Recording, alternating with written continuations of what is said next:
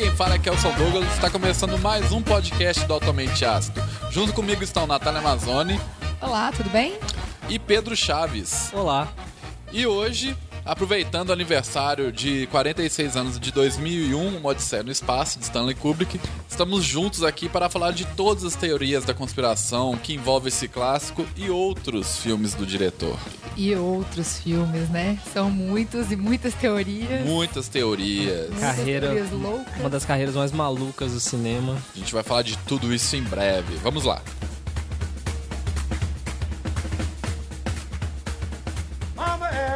were laying in bed. Mama and Papa were laying in bed. Mama rolled over, this is what she said. Mama rolled over, this is what she said. I give me some. some. I give me some. I give me some. I give me some. P.T. P.T.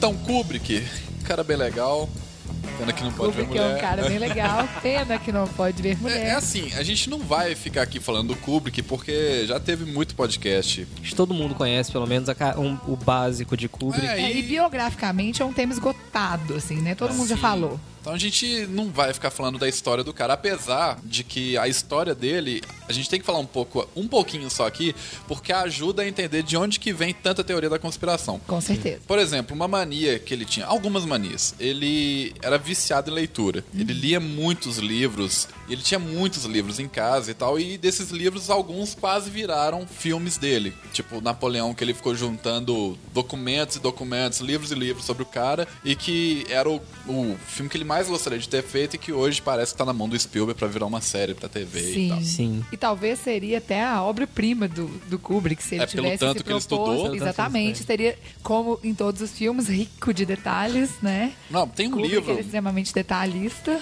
Tem um livro que você consegue comprar lá fora, que deve ter acho que 5 mil páginas, que é todas as informações que o Kubrick guardou para fazer Napoleão. vou colocar o link aí no post. Era umas é um coisa, uma coisa que tinha também na exposição de Kubrick, que tava aqui no Brasil, lá no MIS, em São Paulo. Tinha ah, muito material material. Né? Não tinha o livro, mas tinha muito material desse Napoleão. É, né? Lá, e tipo, painéis e mais painéis de desenho de figurino e storyboard, coisa de roteiro e tal. É, e, e esse lance dele ler bastante, é, ele teve uma época que ele começou a se interessar por mensagens subliminares, por semiótica, e isso meio que subiu pela cabeça do cara, que já gostava de teorias da conspiração. E já era um pirado assim. de já natureza. um pirado maluco. É, inclusive tem um livro do Humberto Eco que fala de teoria da conspiração, de uma galera que trabalhava numa biblioteca, pensava em criar uma teoria da conspiração, e eles criam essa teoria no livro do cara, eles criam a teoria e depois os Illuminati, mais um grupo te, começa a procurar eles querendo matar eles achando que a teoria era de verdade. Sempre esse, tem os Illuminati no sempre meio. tem, claro. É, claro.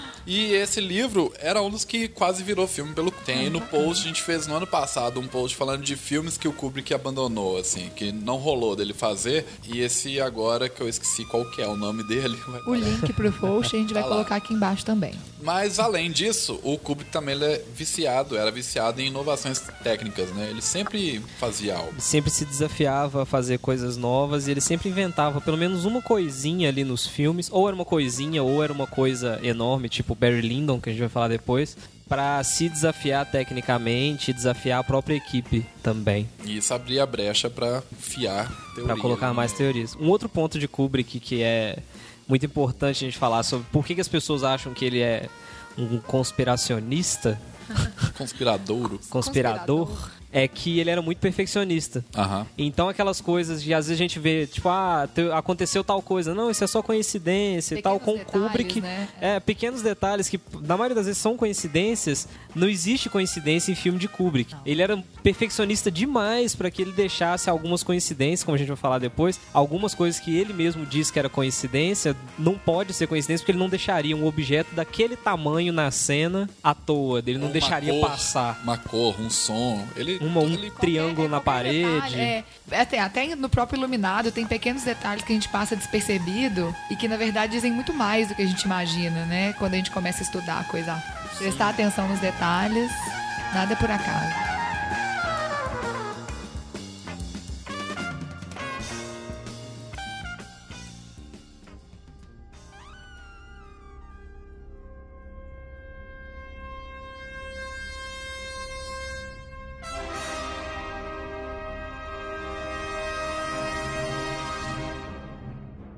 Então, hoje é aniversário do 2001. Sim. né? Um dos maiores clássicos do cinema e do Kubrick. Sim. Apesar de eu achar um saco Eu não. completo esse filme. É polêmica, a gente tá discutindo isso desde 5 da tarde, agora são 9 da noite. Agora são nove da noite, desde cinco da tarde estamos dis- discutindo a relevância. a Não, verdade- a relevância, mas. Não, a relevância, a relevância histórica não. é indiscutível. Relevância história é indiscutível, É. técnica também. A verdade é que assim, o 2001 é um filme, acho que é o filme mais difícil do Kubrick. É, Com certeza. Isso sem É dúvida. Porque apesar do Laranja Mecânica e do Iluminado, por exemplo, serem filmes que têm vários conceitos por trás ali, o 2001 ele é- tem um final que até hoje você encontra pessoas e mais pessoas discutindo que porra era aquele final Tem dele. interpretações diversas sobre o final do filme. E quem assiste com olhos muito simplistas acha que é um filme X sobre uma missão especial e que acaba de um jeito muito bizarro. Que começa na Que não evolução. faz E que, muito come- sentido, é, é. que começa na, na era dos primatas. Então, assim, não tem sentido nenhum para os olhos mais desatentos. Então, a primeira teoria que gira em torno de 2001 é a mais conhecida, é aquela de que o homem não pisou na Lua. Que, na Sim. verdade, o pessoal da NASA viu 2001 e falou, cara, esse camarada entende das putarias, a gente tem que contratar esse cara pra fazer um vídeo do homem pisando na Lua. E o 2001 foi tipo o cartão de entrada do Kubrick pra NASA. É. Bem, na verdade, é, tem um fato interessante, que é que a produção de 2001 começou em 64 e que foi o mesmo ano que o projeto da Apollo, que culminou no né, do lançamento da Apollo 11 na missão para a Lua, que levou Neil Armstrong para a Lua. É, ambos começaram em 1964, sendo que o filme 2001 foi lançado em 68 e a chegada do homem à Lua foi em 69.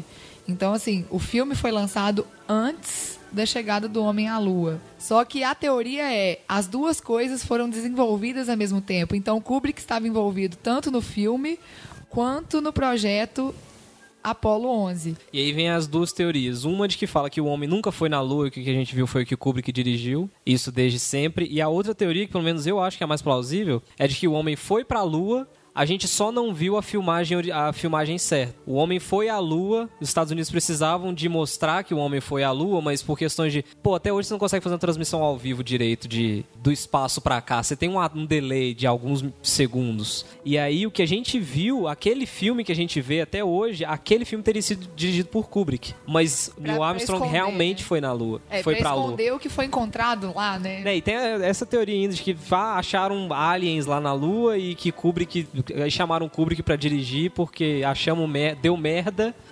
É, inclu- inclusive tem uma teoria que diz que 2001 é um filme que prova a existência da vida alienígena. Ou seja, o objetivo do filme é falar existe vida fora do Eu gosto muito de Terra. teoria da conspiração que fala que uma coisa prova, tipo, Tá na cara, bicho. é, tá na sua cara, como que você não Gente, tá mas como vendo, você não mano? percebeu, exatamente. Dizem Tipo, que, inclusive, aquela viagem maluca, aquele hiperdrive de O LSD, hiperdrive de LSD. O que final- tem no final do 2001, que é uma das coisas que ninguém entende porra nenhuma naquele final ali, é a prova, é a metáfora de que as pessoas, né, estão numa viagem e tal, pra uma coisa mais transcendental, e que essa seria a prova no filme de que o Kubrick sabia de tudo. De tudo. É na, é, na verdade, este final que ninguém entende é aquela questão do olhar simplista que eu tinha dito, assim. Quando você entende, por exemplo, 2001 ele é feito em três atos, se você prestar atenção. 2001 é dividido em três atos. O primeiro na era lá do- dos primatas, quando aparece o monolito pela primeira vez. E dali em diante a evolução do homem, assim, a evolução daquela raça, né? Ela dá um boost gigantesco por desse clássica cena linda do osso do transformando osso da sendo nave. arremessado e se transformando numa nave espacial. Aquilo ali é uma cena perfeita da transição, da evolução humana. A segunda, a segundo, o segundo ato, pelo menos ao meu, pelo menos assim, ao meu ver, né, que eu acho que é marcado pelo, pela essa dicotomia do homem versus máquina. Tipo, Que é toda a disputa com o HAL e tal. é, a disputa de- do HAL com a tripulação, porque o homem foi evoluindo, construindo suas ferramentas, né? A evolução da ferramenta, da pedra para a faca, para a lâmina, para a nave espacial, a chegar ao ponto da nave espacial querer tomar o lugar do homem. E aí entra a terceira parte, né, entra a transição para a terceira parte, que é quando o Bowman, o Dave Bowman, que é um dos astronautas, ele vai e toca no monolito e é sugado pelo monolito e é levado nessa viagem louca. Tem como se fosse uma realização de como funciona a vida. Sim. E aí ele Algo vai pra- parar num lugar que a gente realmente, no filme, né, não entende onde é. Mas no livro tem uma explicação mais plausível sobre o que, o que é aquilo ali. E aquela cena dele se transformando, né? Ele, ele envelhece, ele se vê envelhecendo, ele se vê morrendo e se transformando de novo num, num, num feto, né? Que é o princípio da vida. É a conclusão de um ciclo. É como se Kubrick falasse, não só Kubrick, né? Os dois falassem, tipo, olha, você tá pronto pra próxima etapa. Tipo, a próxima etapa é o quê? A vida fora da Terra. É, agora o lance é assim, o 2001 ele não é uma história do Kubrick, né? Não, não é. Ele é do Clark, que inclusive ajudou o Kubrick a montar o roteiro do filme. Ela foi construída pelos dois, na verdade. É. Tem, tem uns diários do Clark que, que fala, ah, estávamos conversando, tivemos a ideia assim, assado. Então, dá pra ver que é- foi uma ideia trocada que foi gerando tanto o roteiro quanto o livro e o filme, né? Agora, o grande lance que mora nessa história é que parece que o Clark, que é o autor do livro, ele era da, da inteligência britânica também, né? É, Então, essa- era um cara que tinha conhecimento de coisas underground ali do governo. Sim. É, e foi bom você ter falado do, do Hall, porque tem a outra teoria clássica de que o Hall 9000, na verdade, é uma Alusão. uma alusão alusão à à IBM. Só que tem uma cena que a gente vai colocar aí no post que mostra que no em um dos equipamentos dos astronautas tem a logo da IBM ali. Isso Que daí só, é... só deu pra perceber depois no filme lançado em HD, né? Na verdade. Isso. A, a questão do, do House e IBM é um outro ponto que é uma outra inovação. de- Porque 2001, ele é um filme... o- O maior importância de 2001 pro cinema é técnica. Igual Gravidade foi ano passado. A maior inovação não é questão de história, não é questão de roteiro. Na é, época. é né? técnica. Não. É, então, os cenários de 2001, aqueles cenários são, tipo, eles eram monstruosos. E uma coisa que Kubrick inovou, que foi um dos, se não o primeiro, um dos primeiros filmes a ter product placement. Porque Kubrick precisava daquelas, todas aquelas coisas futuristas e ele não sabia como colocar, então ele pedia eu esqueci qual marca, ele pediu. A marca tal, você faz as cadeiras pra mim. E aí a questão do o HAL ser IBM, não é que o HAL é IBM. A IBM aparece, principalmente nessa cena, porque é um product placement. É tipo Kubrick meio que fala, ah, beleza, você pode colocar a coisa lá que eu vou, vou te mostrar no meu filme. Kubrick provavelmente sabia que ninguém ia enxergar aquilo ali na tela, porque ele não, não podia prever que a gente ia ver um, ter um HD. HD, Ou, ou ele 15 já anos sabia depois que o morte. segredo ia demorar, né? É, ou ele sabia que o Talvez- segredo ia demorar. Eu, eu cheguei a pensar nisso. Tipo, sabe, é o é o tipo de coisa que a galera só vai ver no dia que elas puderem ver isso em alta definição. Sabe? Uma coisa meio assim. Não sei. É uma teoria de conspiração também. Como todas, como todas. Mas a questão é que a IBM construiu tudo, tipo, todas as coisas de tecnologia que tem ali, tudo foi construído pela IBM, que já era uma empresa grandinha na época. A IBM já era grande desde a época do Holocausto, né? I can no longer sit back and allow communist infiltration, communist indoctrination, communist subversion, and the international communist conspiracy to sap and impurify all of our precious bodily fluids. It's incredibly obvious, isn't it? A foreign substance is introduced into our precious bodily fluids without the knowledge of the individual, certainly without any choice. É, um outro filme do Kubrick que também tem uma teoria da conspiração não tão famosa por trás é o Doutor Fantástico. um- uma comédia sobre a guerra que o Kubrick É fez. a única comédia de Kubrick, que na verdade é uma sátira à guerra. Maravilhosa, que filme Não, maravilhoso. muito bom, muito é um filme bom. que todo mundo tem que assistir. E é estranho porque tem uma teoria que diz que, na verdade, o filme ele é um aviso do Kubrick sobre os perigos da água Fluoretada. fluoretada, que diz que desde a época do, da invasão da Alemanha, da época dos nazistas, que eles tentavam colocar um nível de flúor na água para dizimar uma população ou para controlar uma população. E dizem que isso é uma é, é algo que o Kubrick deixou meio que exposto ali no no Doutor Fantástico. Eu acho, eu acho esquisito essas teorias que falam que. Porque isso tem uma coisa que é uma mensagem subliminar. E outra coisa que é um. foca- Sei lá, eu acho esquisito alguém falar que a temática do filme inteira é baseada pra falar uma coisa tipo essa. Porque no- mensagem subliminar ela é feita para que você não perceba, mas aquela coisa vai ser absorvida pelo seu inconsciente. E então você vai. Inconscientemente você vai absorver aquilo. Por isso eu acho essa teoria de que em Doutor Fantástico ele fala inteiro sobre o flúor na água, pra alertar sobre o flúor na água, baseado em uma ou duas falas, né, do filme, que é um general que fala que ele é obcecado por fluidos corporais. Isso. Que nojo. é. Um copinho de suor, talvez. E. Dispensável, né? E um outro cara que realmente fala sobre flúor na água. Talvez ele quisesse fazer uma crítica ao flúor na água naquela cena em que ele colocou o cara falando mal de flúor na água ali. Mas falar de um, de um filme inteiro sobre flúor na água, que essa teoria tem mais coisa por trás dela. Inclusive tem crianças que já receberam indenização, porque depois porque realmente foi descoberto anos depois que, que muito que flúor demais acaba estragando o dente ao invés de ajudar e tal. Mas é, talvez foi uma coisa pontual, né? Assim, teve É, aquela. naquela aquela cena, ali cena- ele quis criticar, mas Sim, mas também acho que essa questão de falar que foi o filme inteiro, o objetivo principal do filme foi esse, acho meio exagerado. É, eu acho que não é uma coisa tão óbvia, não. Mas fica aí a. coisa. Fica aí a fica pergunta fica para os a telespectadores. pergunta. Será?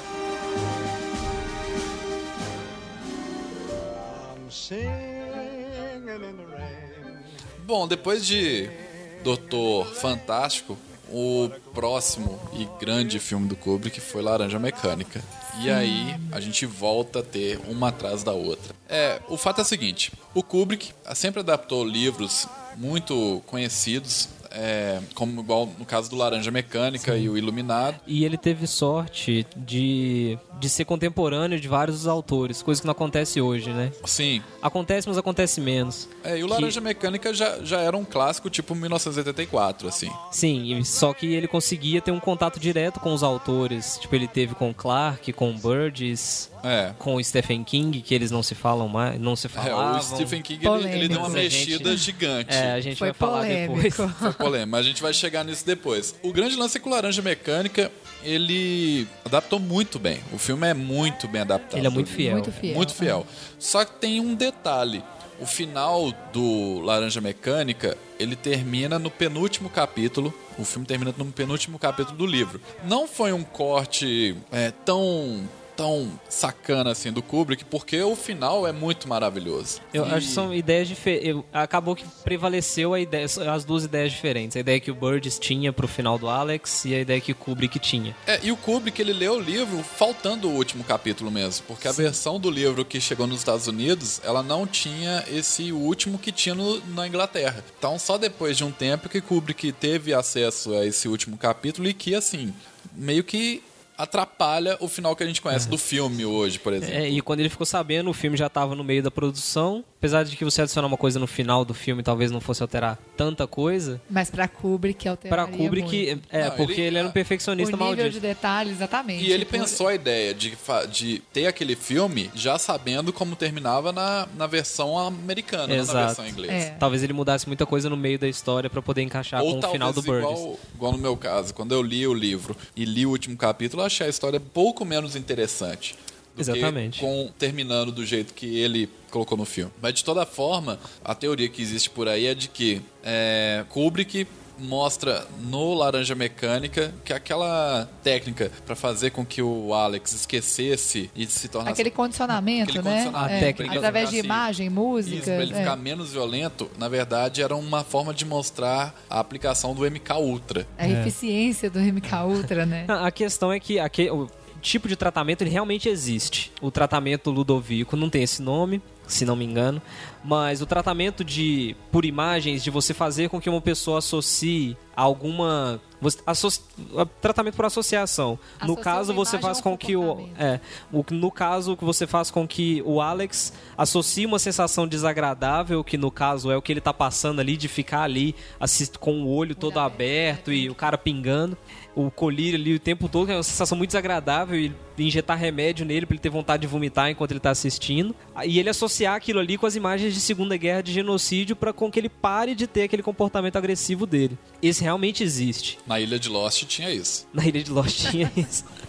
Mas esse tipo de tratamento realmente existe, não obviamente daquele, daquela maneira, mas um tratamento por associação dentro da psicologia existe. E a teoria do MK Ultra, que foi um projeto que existiu da CIA na década entre a década de 50 e 60, que foi um programa para para treinar, pra- foi um programa para estudar controle de mentes. E era basicamente pegar uma pessoa aleatória, várias universidades dos Estados Unidos trabalharam para a CIA, mas elas não sabiam o que era, que a CIA trabalhava sobre um nome falso, mais de 100 universidades acabaram fazendo esse tipo de experimento com pessoas que não sabiam que estavam sendo experimentadas de controle de mente, do tipo você chegar e falar uma palavra, tipo, você virar e falar com a pessoa batata e a pessoa virar uma pessoa totalmente diferente, tipo um espião, por exemplo. É, dizem que o MK Ultra era o, era o sistema que criava os melhores espiões do governo, porque a pessoa realmente não quer saber. Nem ela sabia que ela era um ela espião. sabia que era espião. E dizem, inclusive, que o assassinato do JFK foi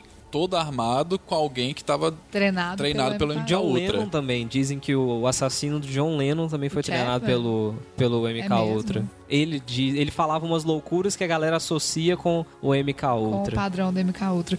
E talvez essa teoria não seja tão absurda, porque o Burgess, ele era da inteligência bri- britânica. O Ele autor também? do livro, ele era da inteligência britânica. Ah, e o Kubrick Então, só andava com essa aí- galera, né, É, velho? Essa é a galerinha do Kubrick, entendeu? Ele só anda com a galera da inteligência britânica. E é, o Bird estava familiar com esse tipo de prática da CIA. Então, aquilo ali que está no livro talvez não seja tão absurdo assim. É, inclusive a, a teoria, ela vai até o livro mesmo. Ela fala que não só Kubrick colocou dicas do MK Ultra em Laranja Mecânica, mas o Burgess coloca também. Sim. Por isso é, é tão fiel. Então Kubrick teria usado a Laranja Mecânica para avisar a galera do MK Ultra que foi descoberto três anos depois do lançamento É, isso de é Laranja fato, Mecânica. Isso é fato. O Que Laranja em Mecânica 74 que todos os documentos vieram à tona e a CIA teve que admitir o projeto e depois Sim. pedir desculpa para todo mundo. E uma É. das coisas que eu li, só aproveitando que a gente estava falando sobre o autor e MK Ultra, uma das coisas que eu li sobre um biógrafo do Burgess falando que o próprio Burgess presenciou alguns experimentos do MK Ultra e isso serviu para ele alimentar o livro assim com detalhes que não foi bem uma criação da cabeça dele. Aquilo ali ele pode ter mesmo É, presenciado e visto. pra Ele só usa uma livro. técnica de. Ele exagera uma técnica, quer dizer, Kubrick exagera. Eu não acho que Burgess exagera tanto essa técnica. Kubrick exagerou a técnica de, de psicólogos behavioristas que acreditam que você pode mudar a pessoa partir de comport... pode mudar o comportamento de uma pessoa, que no final das contas é a principal crítica, eu acho, de Laranja Mecânica. Pelo menos o Laranja Mecânica de Kubrick, Burgess não faz tanto essa crítica que a gente fala do último capítulo. Ela mata totalmente a, a interpretação de Kubrick. Kubrick é totalmente hiperbólico, né? Eu acho. É, e a interpretação de. Kubrick pela Laranja Mecânica é que basicamente você não consegue mudar a natureza de uma pessoa. Uma pessoa vai, ela é daquele jeito, ela vai morrer daquele jeito, por mais que você tente. E se você tentar, vai ser ruim para a própria pessoa.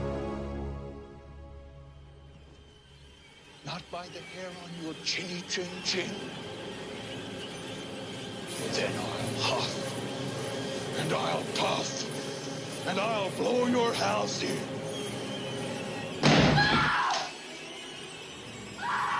Here's Johnny.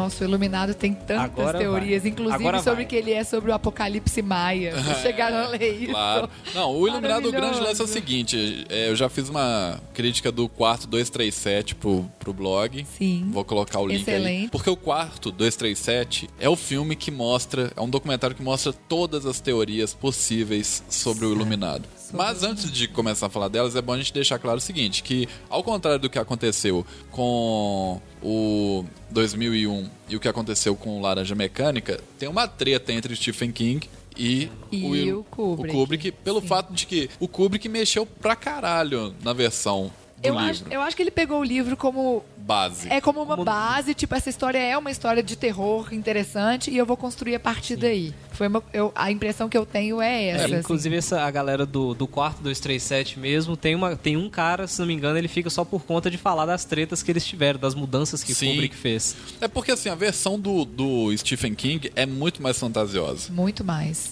Teve até uma versão pra TV, teve um filme feito pra TV, assim, uma série, minissérie. Inclusive, Stephen King tá escrevendo a continuação pro Iluminado, que tá Sim, pra sair. na- aliás, acho que já saiu nos Estados Unidos. E fala do que aconteceu com, com o garotinho e que ele virou um alcoólatra também, igual o pai dele era e É, tal. e que ele trabalha usando os poderes sobrenaturais que Kubrick deixa de Descartou. lado no filme. É. Praticamente é, o livro descartou. é muito mais sobrenatural, assim como alguns livros do Stephen King. Sim.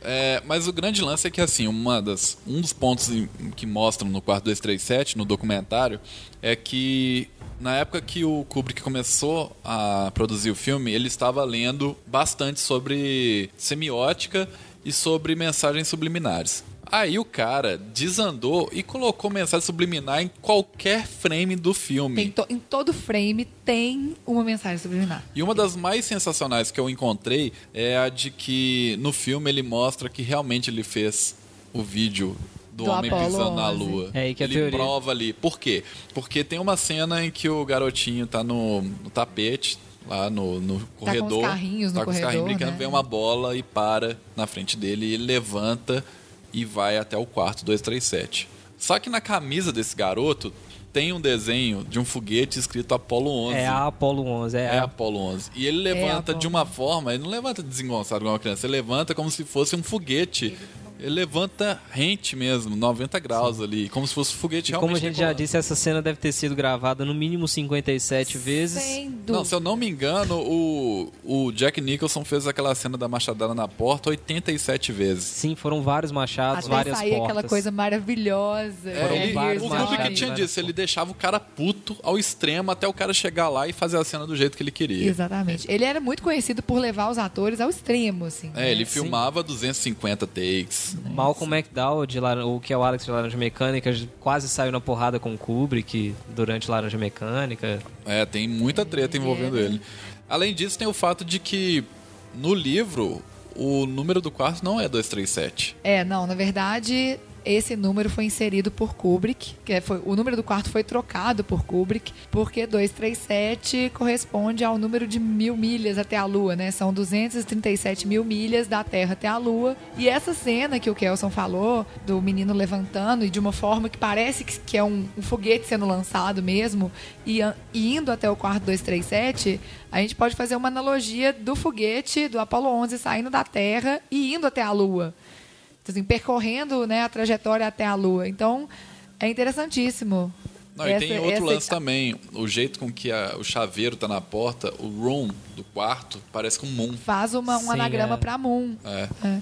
Ah. Mas além dessa teoria, também tem a de que em vários frames do filme, vários pontos do filme, você vê um monte de índio. Alguns produtos com índios na capa. É, de- é, mas tem referências indígenas no filme todo, assim. É, a- inclusive uma teoria de que o Jack Torrance enlouquece no filme porque ali antigamente era um cemitério. Um a cemitério, clássica coisa é. do cemitério indígena, que um monte de filmes de terror Stephen King adora. adora também, né? Stephen King também adora esse tipo de coisa. Mas eu não sei se o Kubrick se apegaria a essa alegoria do cemitério Não, ele- indígena ele pra não. construir um filme Não, na muito verdade- sensacional. Tanto que ele usa, tipo, o Jack Torrance enlouquece por, por ele. Sim. O Jack Torrance enlouquece. Não, porque mas ele é dizem que, que aquela região onde ficava o hotel, na gravação também era uma região que tinha índios e tal, e que o Kubrick, na verdade, está fazendo uma alegoria à morte dos indígenas naquela área. Ah, É, tipo, sim. uma crítica- Uma crítica social, né? É, porque política. tem vários frames em que aparecem vários índios em vários produtos e que assim. whatever pra, É. pro filme. Eu vi uma teoria de que em, todos os filmes do Kubrick, e principalmente em O Iluminado, você consegue enxergar aquela pirâmide com o olho em cima, igual na nota de dólar americana. Ah, sim. E que esse é um simbolismo Illuminati. Illuminati. Em Laranja Mecânica, ele tá na cena da prisão e estão todos os presos no pátio. Aí tem uma parede no fundo. Claramente tem uma pirâmide desenhada na parede. E o Iluminado, essa, essa pirâmide com o olho, tem um detalhe.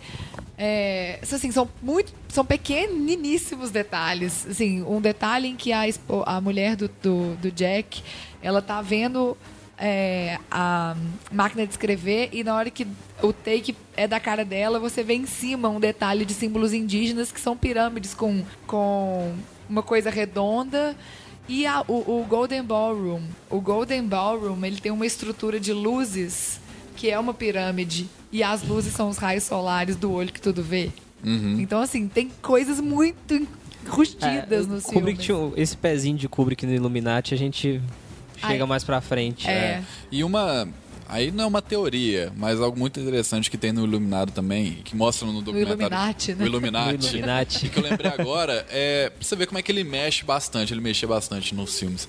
É aquele fato de que a primeira cena do filme, que é uma tomada aérea, Maravilhosa aquela que tomada. é um helicóptero, um linda. avião Linda. indo, acompanhando o carro, que aquela cena, se você colocar ela passando normal e por cima do filme você colocar a última cena voltando, que é quando mostra o- a foto com o Jack Nicholson lá, né, No baile, no baile é. que você vê aquela parte voltando e o começo do filme normal indo. E se você sobrepõe as duas, aparece o nome do hotel por cima de uma imagem, como se fosse um cartão postal do hotel. Por cima daquela ilhazinha que A aparece no ilhazinha que meio da, aparece. do lago, da lagoa que tem. Ela forma exatamente um cartão postal do, do, do hotel ali. Interessante.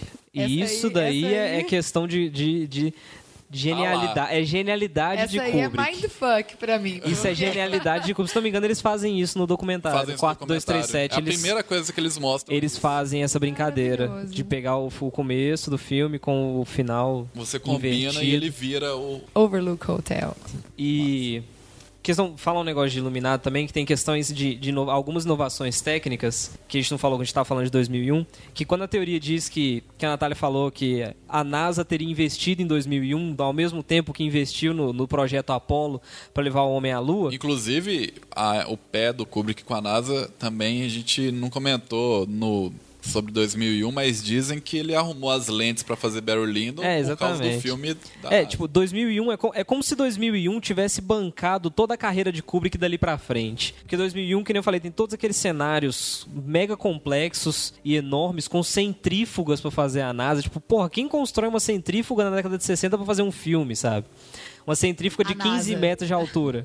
A NASA Exatamente. financiou 2000. Eu acho que, por exemplo, hoje em dia, Kubrick não faria 2001. Ele não ia conseguir fazer 2001. Eu acho que as pessoas eram muito corruptíveis na época. Mais do que hoje. Sim.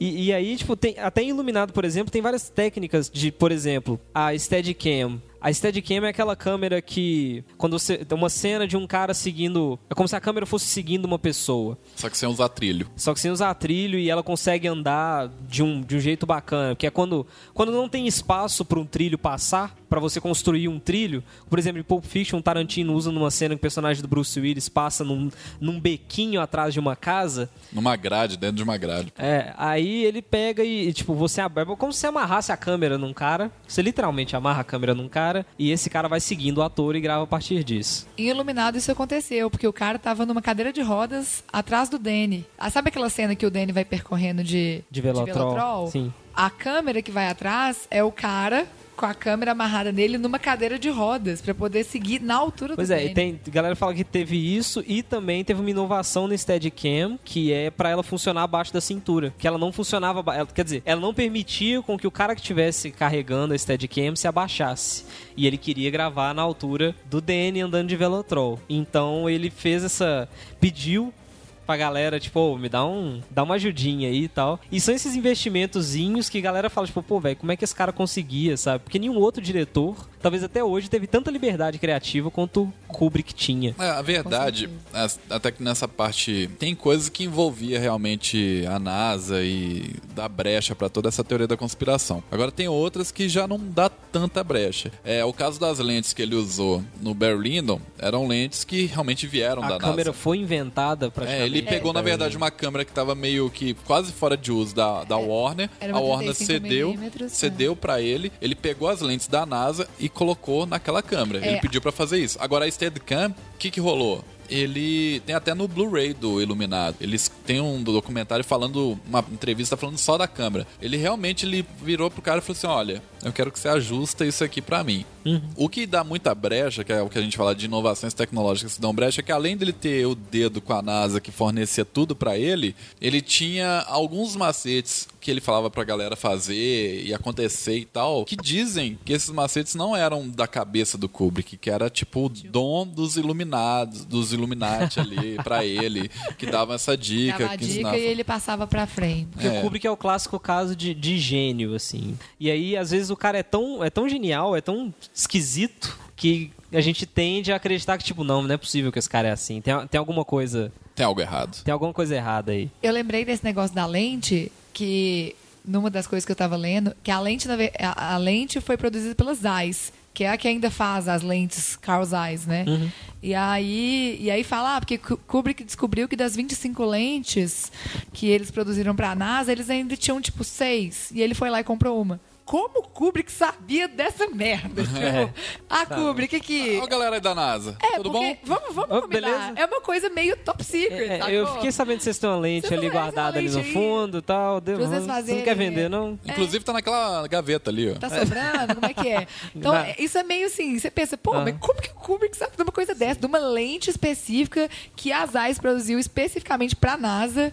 E aí o Kubrick ficou sabendo que tinha lá É, e não, foi não tinha internet, né? Pra... Não, não tinha. Não tinha WhatsApp. Tipo, cara, As coisas vem não vazavam né, fácil. Tá, fazendo, tá rolando um bazar nas AIS.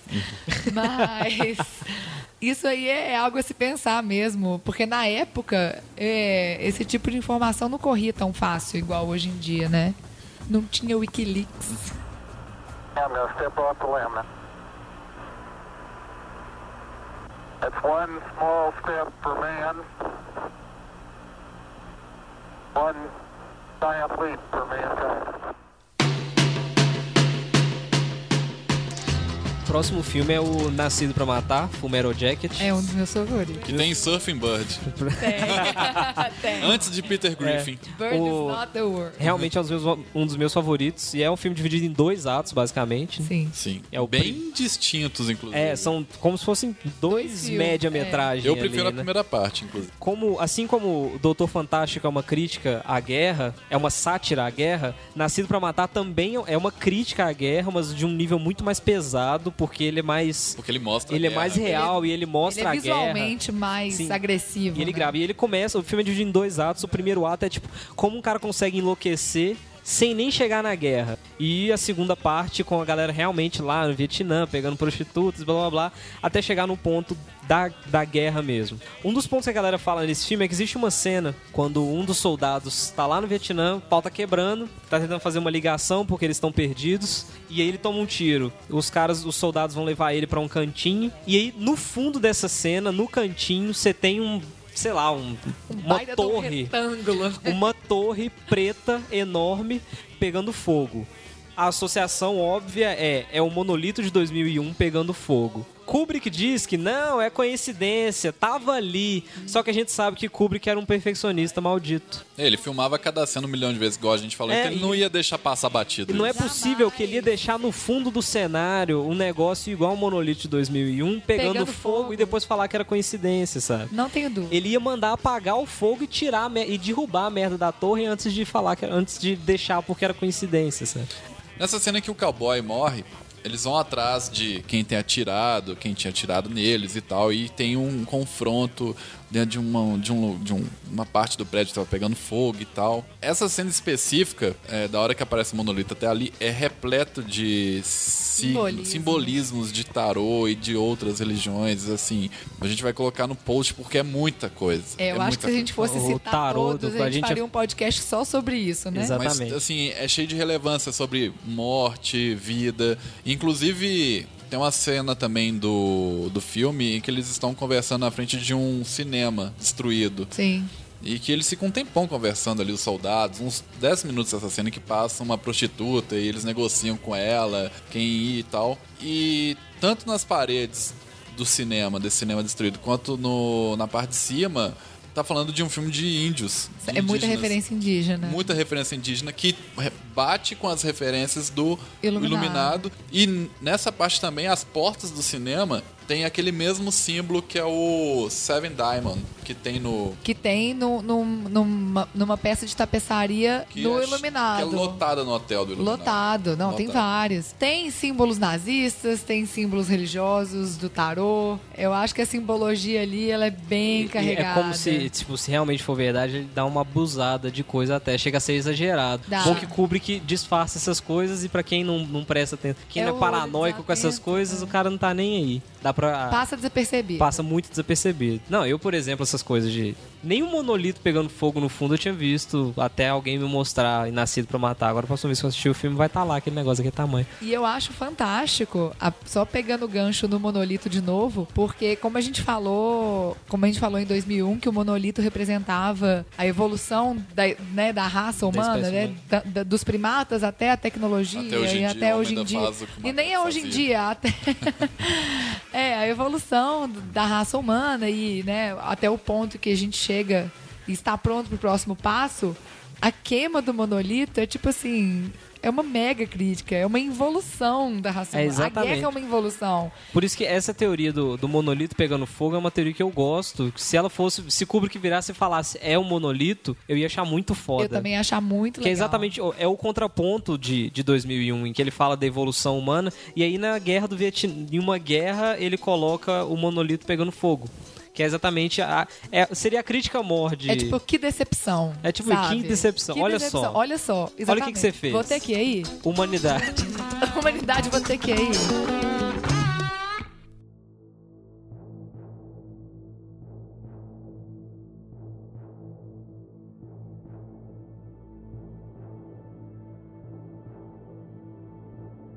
Bom, o último filme de Kubrick foi o De Olhos Bem Fechados. Assim, a gente, todo mundo aqui assistiu o filme. Espero que você que esteja ouvindo também Tem assistido. tenha assistido. Só que um fato é que o Kubrick ele morreu pouco depois de entregar a primeira versão do filme. Né, Dizem que é a versão que já era a versão que ele estava bem satisfeito com ela. É, mas o que todo mundo sabe é que o Kubrick editava o filme umas sete vezes. Sim. Sim. Então é uma versão não tão editada pelo Kubrick quanto ele gostaria. Com certeza, que ele mexia muito depois. Ele não, não foi a versão do Kubrick ali. Uma coisa que me chama atenção em De Olhos Bem Fechados é a escolha do elenco.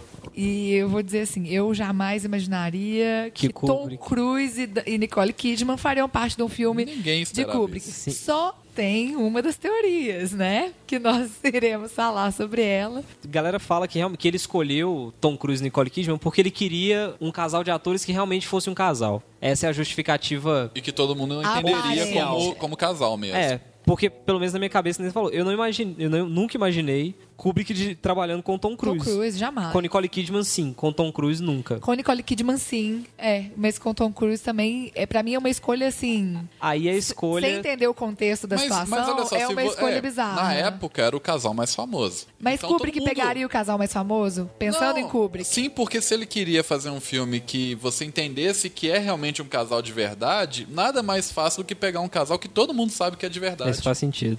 Mas um grande lance de, dele ter chamado esses dois talvez seja o fato da cientologia. Tom Cruise e Sim. cientologia. Sim, ele tava no começo ali das, das, dos Paranauê dele com a cientologia. Tava. Cruise E- ainda tava, tava virgem de placenta ainda. E Kubrick já vinha é, entranhado nesse meio Maluco. oculto, né? De, de religiões e seitas e clubinhos secretos da NASA e da CIA, maçonaria. Illuminati, maçonaria. Não, aí ele e joga todo na mundo cara. junto. Pois é, então assim, é, eu acho que faz, os- faz um sentido agora ele ter chamado Tom Cruise pra fa- falar sobre um filme, sobre uma seita, né, sobre o- questões sexuais misteriosas. Um cara que tá envolvido numa religião misteriosa. Ó, Diz Dan Brown, a nossa... Diz Dan Diz Brown. Dan Brown. Pera, Uma frase que começa com Diz Dan Dan Brown pode continuar bem, A gente. Wikipédia... A Wikipédia dos, dos livros ruins. Perdão, é porque eu achei o diz Dan Brown. É como se fosse assim, citando Dan Brown, né? Ah, Nenhuma frase que começa Nenhuma com frase que comece com diz Dan Brown pode terminar bem. Mas vamos lá, Que Kelson. nada, rapaz. Veja só. Em Código da Vinci, a sua maior obra, um clássico da literatura, Mundial. quase um Scooby-Doo Best. que envolve Jesus. É um best. É um best-seller. Ele dá uma cutucadinha, porque o próprio Dan Brown, nesse livro imbecil... Não, não é tão imbecil, é Não é divertido. imbecil. Eu li, eu li Não, em não é dois dias. Vai- É, divertido. exatamente. Eu Ele li é em dois divertido. Ele, dias. o, o maldito consegue te prender. Ele prende, ele Consegue. sabe dar um gancho em final de capítulo como poucos. O Robert Langdon, não é? Langdon.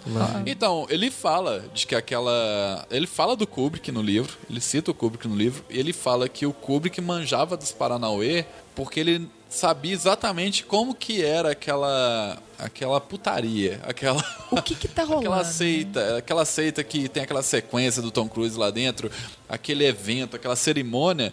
Dizem que, mas aí é lógico, o Dan Brown escreveu essa- sobre isso no livro, mas existem várias teorias de que realmente o Kubrick ele era um cara que participava daquele tipo de, de cerimônia. Ele era engajado nisso. Era engajado na parada e que ele não sabia daquilo à toa, que não- aquilo Não. não tá ali. E É. que, inclusive, os Illuminati são responsáveis por matar o Kubrick. É, aí vamos, vamos entrar nesse, nessa Eu coisa aí. Era uma, que, eu- era uma que eu ia falar. Pra quem não sabe, Kubrick morreu de causas naturais aos 70 anos Infarto. em 1999. Foi infarto. Infarto, né?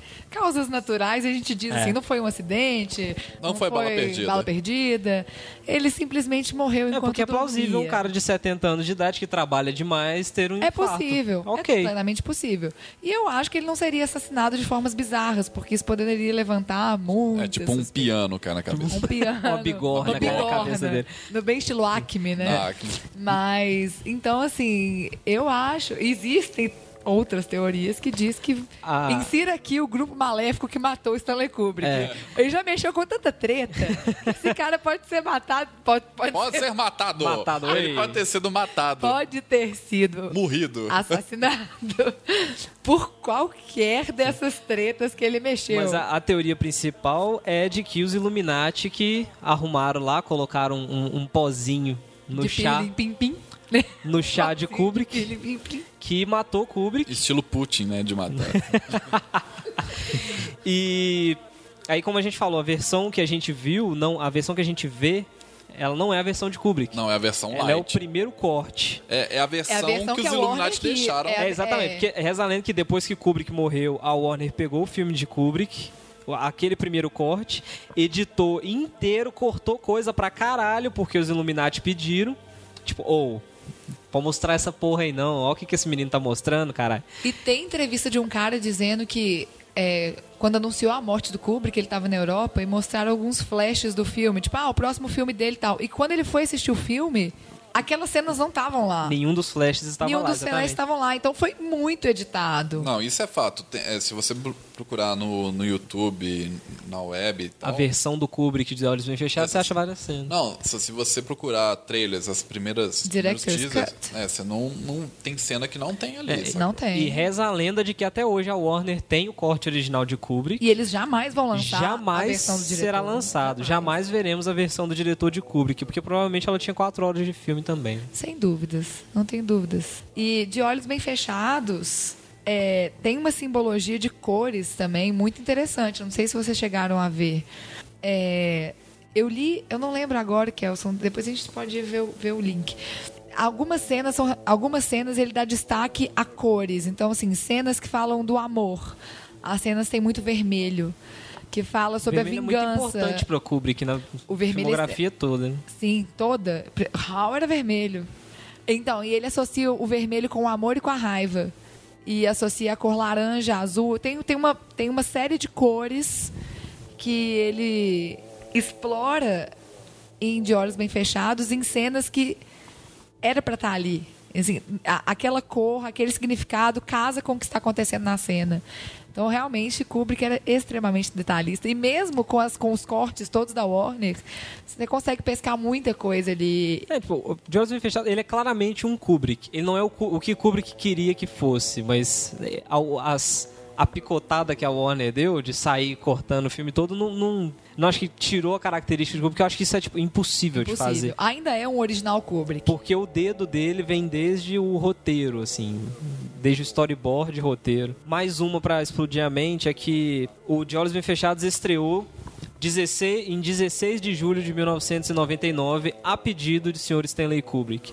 Que também seria o último dia exato do contrato de Kubrick com a Warner. Em 16 de julho de 69, exatos 30 anos antes, Neil Armstrong colocou o pezinho dele na Lua. Então, e, inclusive, o, lan- o lançamento de De Olhos Bem Fechados nessa data foi uma das únicas coisas que a Warner atendeu dos pedidos do Kubrick, porque eles mexeram no filme do jeito que eles quiseram. né? Tem gente da E- família de Kubrick que é puta com a Warner até, até hoje. hoje. E tem uma coisa que eu lembrei também, é, a teoria eu acho que ela até meio falha, mas rola um boato aí que a filha do Kubrick meio que se perdeu nesse meio do oculto aí, foi sequestrada e não sei o que, não sei o que, e que De Olhos Bem Fechados foi feito para contar essa história. Tanto é que a filha do, do Tom Cruise, ela, ela é sequestrada no filme, não é no final, mas Sim. pro final. Sim. Sim.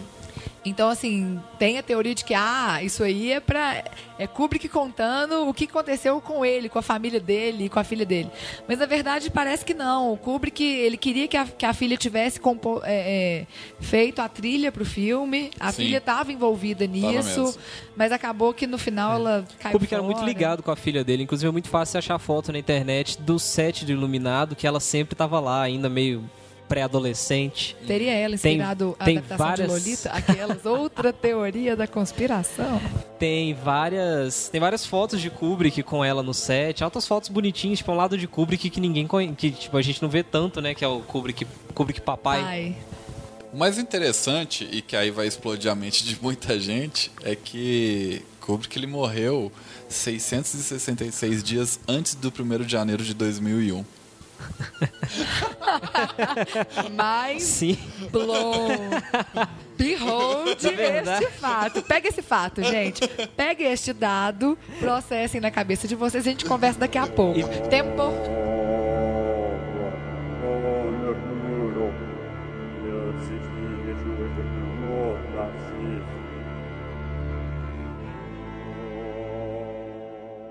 This conversation can serve no purpose anymore. Bye.